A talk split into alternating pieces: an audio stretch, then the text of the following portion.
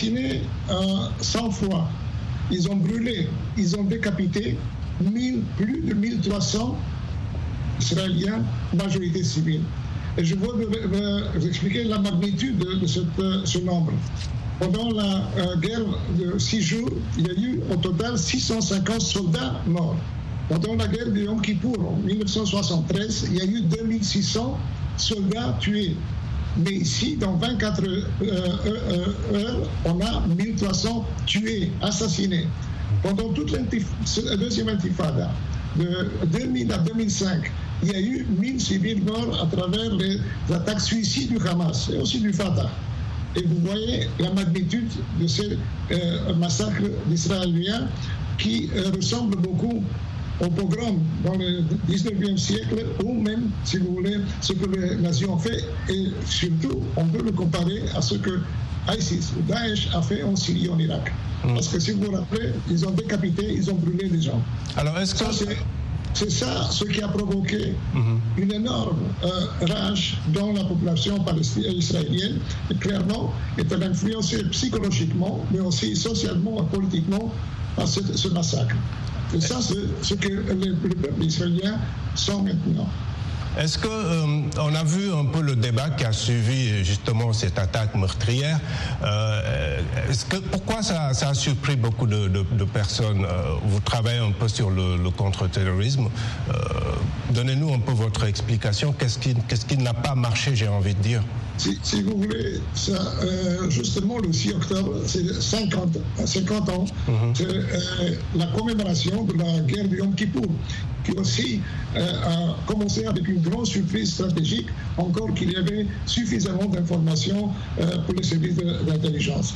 Ici, il semble que c'est la même chose, une sorte de conception des services de l'information qui n'ont pas pris en, euh, considération euh, les signes qui étaient sur le terrain et même on dit que les Égyptiens, au plus haut niveau, ont passé des informations quelques jours avant au Premier ministre Netanyahu.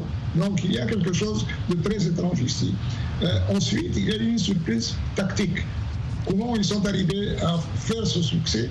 C'est qu'ils ont utilisé euh, des moyens euh, très simples, des drones commerciaux, ces drones ont détruit en quelques minutes toutes les antennes de euh, sensors, des caméras et des voies de communication des autorités euh, militaires à la frontière. Et donc, ils ont euh, simplement euh, n'ont pas permis aux soldats et aux officiers de voir ce qui se passe en première ligne.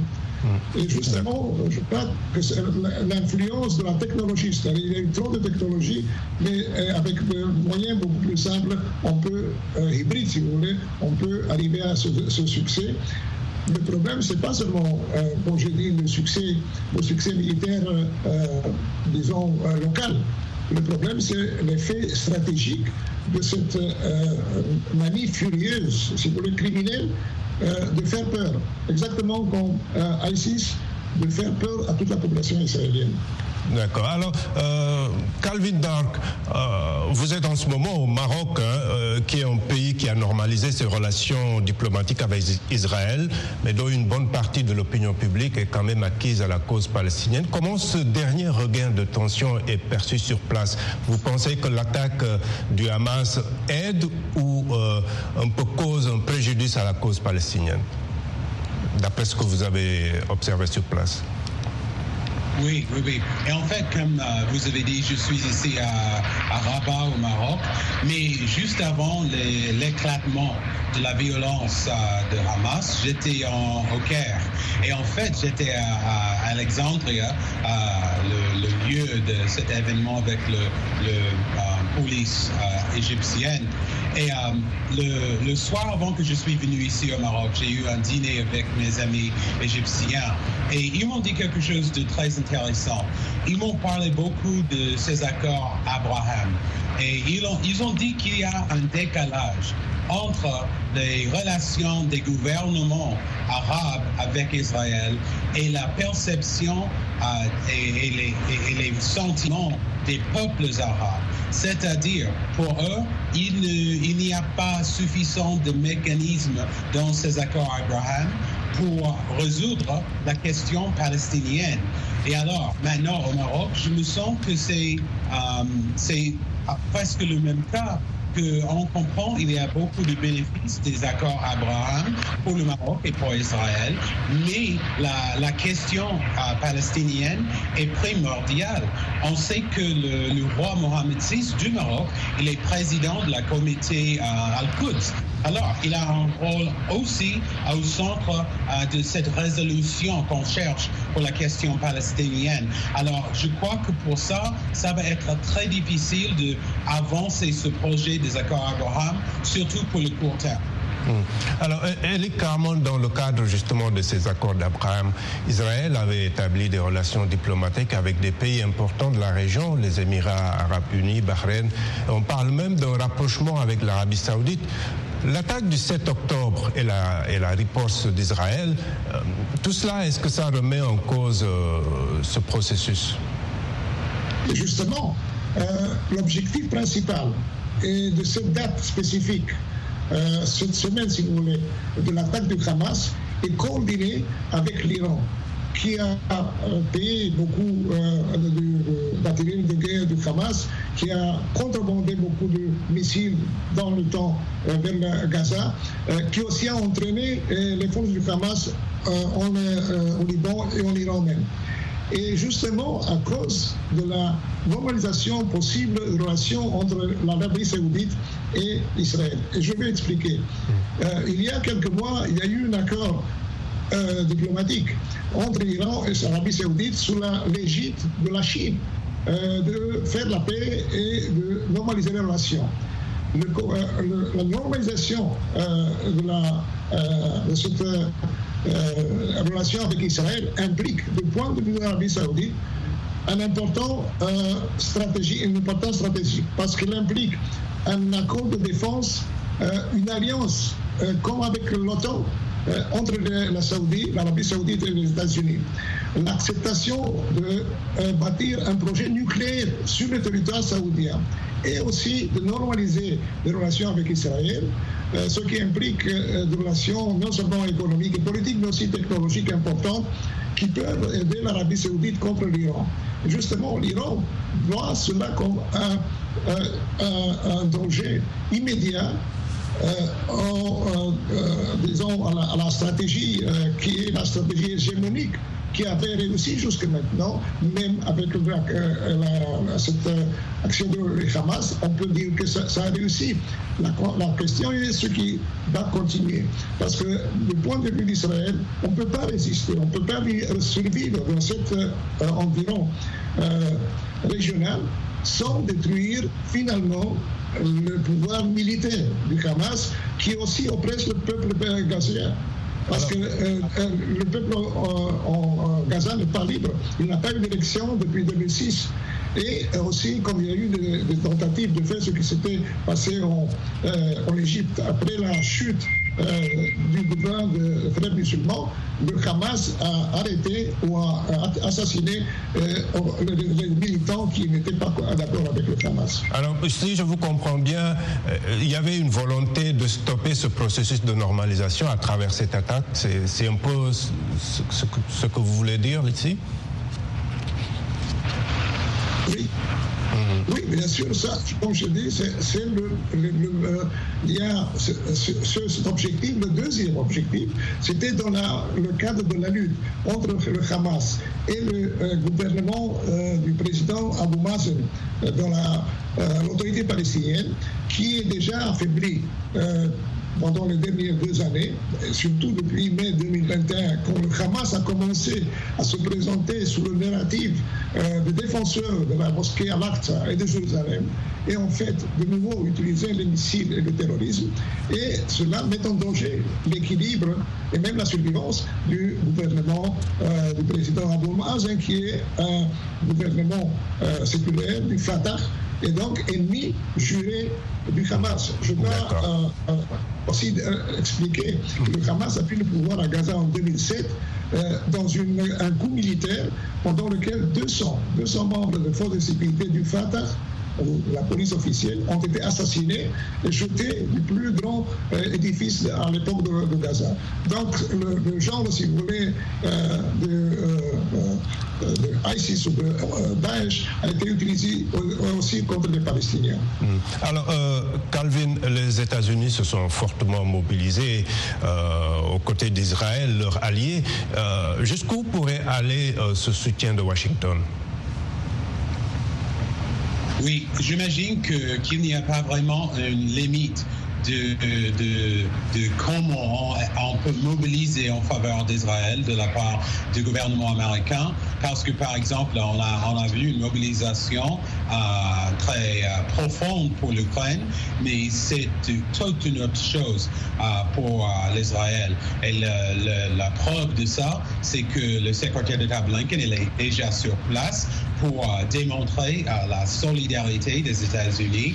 Et on a vu aussi président Biden euh, dans son discours euh, avec euh, des, mots très, très forts et clairs parce que, bon, pour les États-Unis, l'Israël, c'est un allié de, longue date, un allié très fort dans la région, mais aussi nous sommes en pleine campagne présidentielle pour les élections de novembre 2024.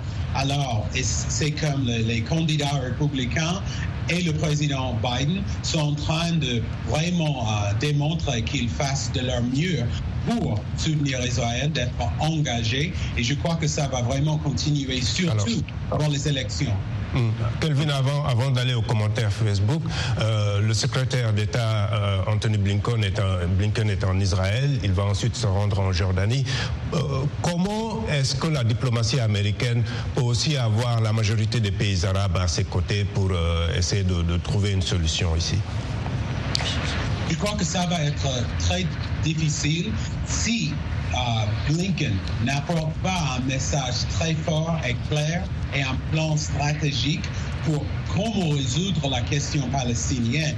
S'il continue avec la phrase euh, euh, fameuse euh, une solution qui correspond aux aspirations du peuple palestinien, mais son détail sont des de comment est-ce qu'on peut vraiment résoudre la question, ça va être très difficile d'avoir le vrai soutien des autres pays arabes autour d'Israël dans la région. D'accord. Alors, euh, oui, euh, vous pourrez y répondre quand on revient tout à l'heure, euh, Monsieur Carmon. On peut aller rapidement aux commentaires Facebook. quelques auditeurs donc de, et téléspectateurs de La Voix de l'Amérique. Nous avons Junior Bompongo qui, qui est à Kinshasa et qui nous dit que l'offensive du Hamas en territoire israélien n'est pas une surprise car les tensions ont augmenté ces dernières semaines, notamment en raison de l'éviction de familles palestiniennes du quartier de Sheikh Jarrah à Jérusalem-Est pour mettre fin au conflit israélo-palestinien. Une solution politique doit être trouvée. Archiduc euh, Théodore Etandiamena au Tchad, il écrit Le Hamas, abandonné par la communauté internationale, a choisi de s'exprimer par la violence qui n'a pas sa place dans toute recherche de paix dans ce genre. Et puis Charles Bazema Ouagadougou, euh, il dit cette crise nous montre une fois de plus que le monde a lamentablement échoué à résoudre les crises. Merci de rester fidèle à VOA Afrique, Washington Forum qui revient après une courte pause.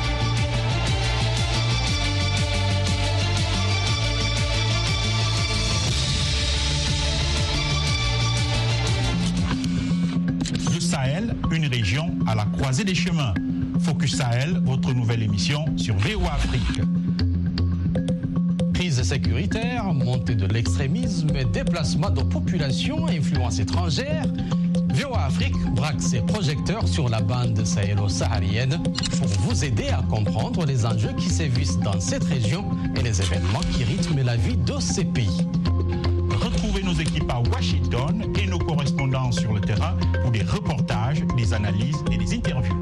Pour tout comprendre sur le Sahel, rendez-vous tous les mardis à 18h temps universel sur VOA Afrique, voaafrique.com et toutes nos plateformes digitales.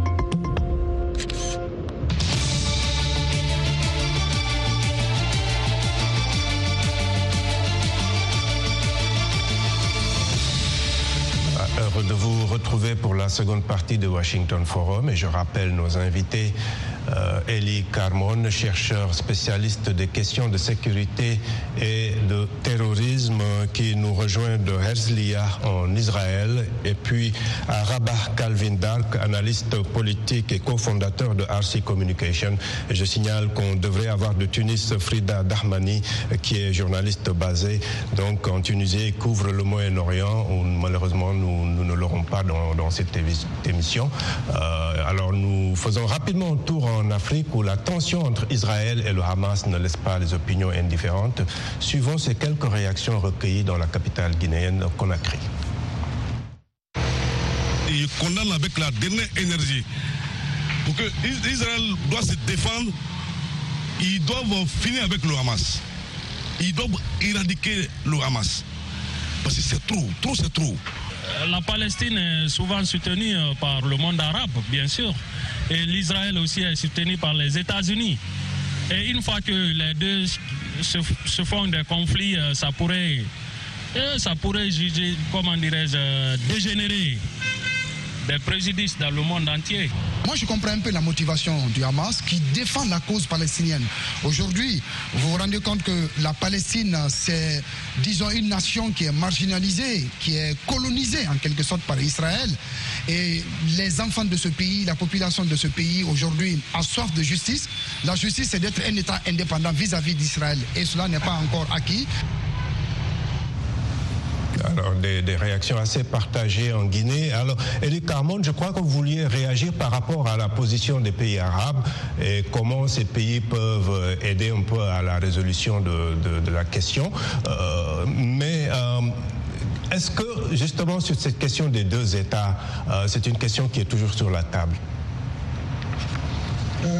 Avant de répondre à la deuxième question, je réponds à la première. Uh-huh. le contexte euh, régional et le contexte euh, global. Euh, en ce qui concerne les pays arabes, les États, les Émirats unis, et le Bahreïn, et le Maroc, et même le Soudan ont normalisé les relations avec Israël sans tenir compte du problème palestinien. Du point de vue de l'Arabie saoudite, c'est beaucoup plus difficile. Mais vous devez savoir que le Hamas, c'est les frères musulmans, et les frères musulmans sont interdits euh, en Arabie saoudite. C'est-à-dire qu'ils sont considérés des ennemis du régime de l'Arabie euh, saoudite.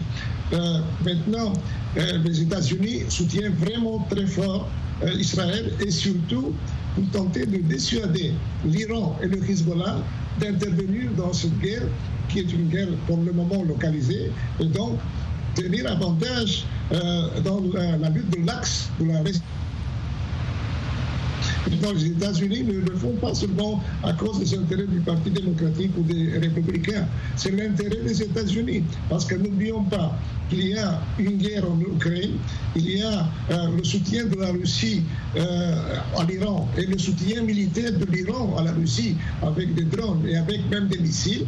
Il y a la Chine qui a était le, disons, le, euh, patron de, cette euh, alliance, cette, cette, cette, ouverture diplomatique à l'Arabie saoudite et Iran. Donc il y a sur le plan global des intérêts américains très importants, surtout aussi le prix du pétrole, si vous voulez, entre l'Occident mené par les États-Unis et les intérêts de la Russie et de la Chine.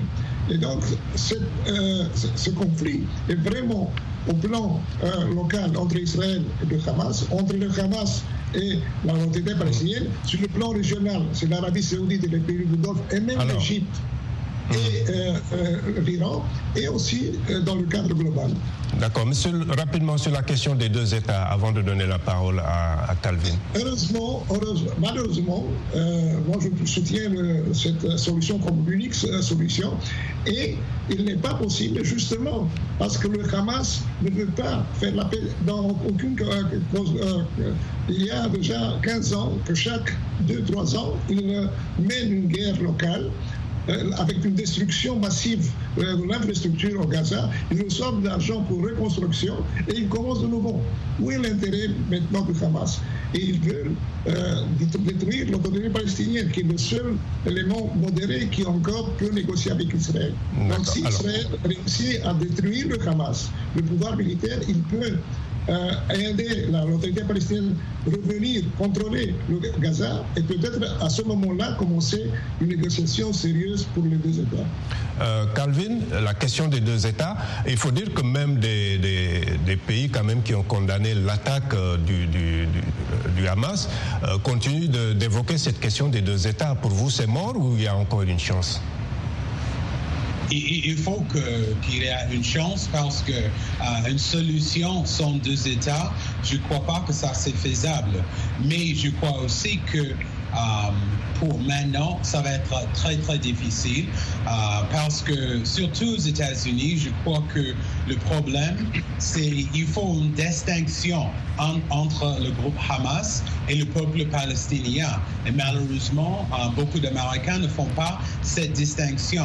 Et c'est pour ça que ça va être difficile de vraiment euh, mobiliser l'opinion publique américaine pour soutenir cette solution de deux États pour les Palestiniens si les Américains perçoivent que les Palestiniens et le mouvement Hamas sont les mêmes choses. Ce n'est pas le cas, mais en fait, c'est la perception de euh, beaucoup d'Américains. Justement, Calvin, avant, avant de donner la parole à, à Elie sur cette question de l'autorité palestinienne, euh, on n'en parle pas beaucoup. Euh, l'autorité palestinienne dans tout ça, elle a encore un rôle à jouer?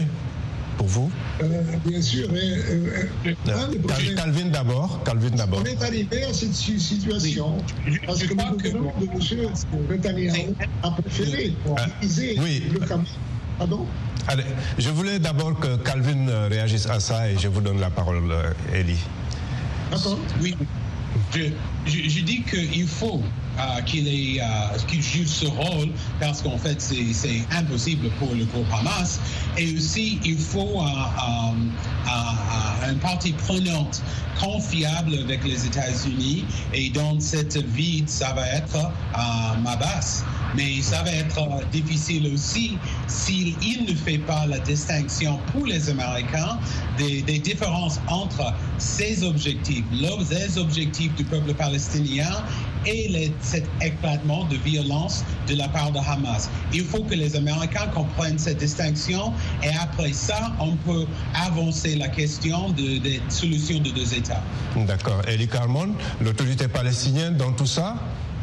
Il faut, il faut euh, euh, dire clairement que l'administration Biden soutient fortement la solution des deux pays, de, euh, des deux, États, israéliens et palestiniens.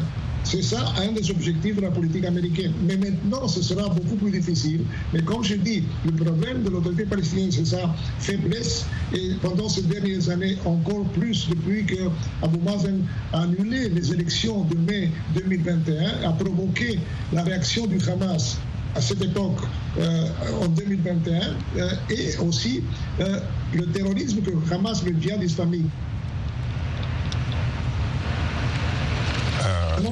affaiblir Abu Mazen tant qu'il n'y a pas cette euh, tranquillisation, si vous voulez, euh, dans euh, la Cisjordanie et que le Hamas n'est pas finalement neutralisé, la situation sera toujours instable. Je crois maintenant que le même gouvernement de Netanyahu avait compris cela dernièrement et avait commencé à coordonner ou à coopérer avec Abou Mazen justement pour tenter de tranquilliser sur le nord de la Cisjordanie et donc arriver à une certaine possibilité de négociation. Merci. merci. beaucoup. Alors nous allons continuer à suivre la situation euh, dans la région au fin de ce Washington Forum. Merci à nos invités et à vous qui nous avez suivis à travers nos télépartenaires sur le continent, sur notre site voafrique.com et sur notre page Facebook. Merci à toute l'équipe de, de production. À très bientôt. Au revoir.